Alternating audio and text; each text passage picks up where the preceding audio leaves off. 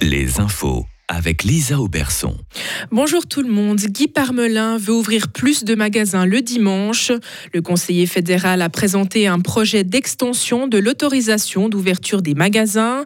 Certaines enseignes sont déjà autorisées à rester ouvertes dans des lieux touristiques ou prisés, mais le Vaudois souhaite un shopping dominical dans des villes comme Genève, Lausanne, Zurich ou encore Berne.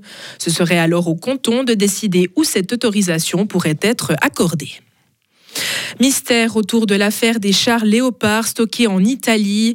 Un couple de Valaisans est accusé de corruption.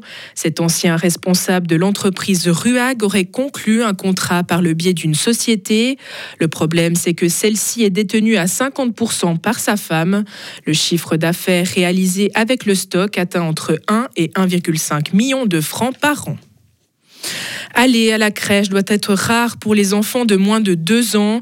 C'est ce que conseille le directeur du département de pédiatrie de l'hôpital de Zurich.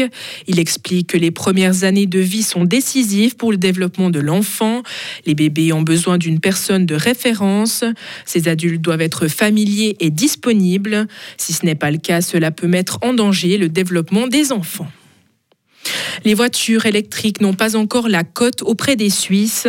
La méfiance reste élevée dans notre pays selon une enquête de l'Institut de recherche Sotomo.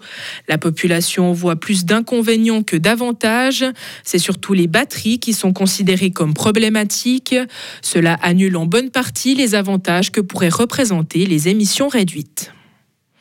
Le hall de la gare de Lausanne a été inondé. Hier après-midi, l'endroit a été fermé au public.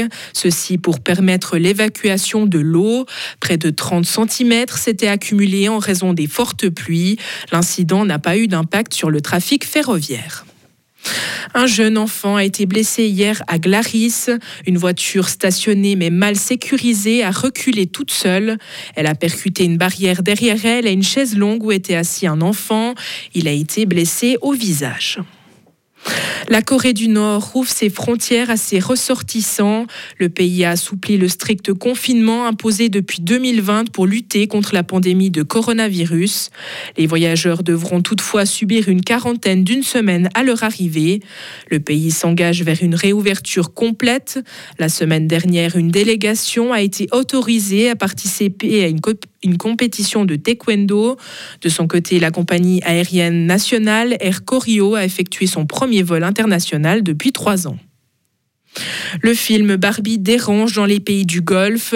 Le long métrage est interdit dans plusieurs pays. Il est notamment censuré au Koweït pour atteinte à la morale publique. En Arabie saoudite, le film est disponible au cinéma, mais il ne plaît pas à tous et crée un certain malaise auprès des jeunes femmes. Ailleurs dans le monde, il ne fait pas non plus l'unanimité. Beaucoup de spectateurs lui reprochent une vision extrême de l'émancipation des femmes.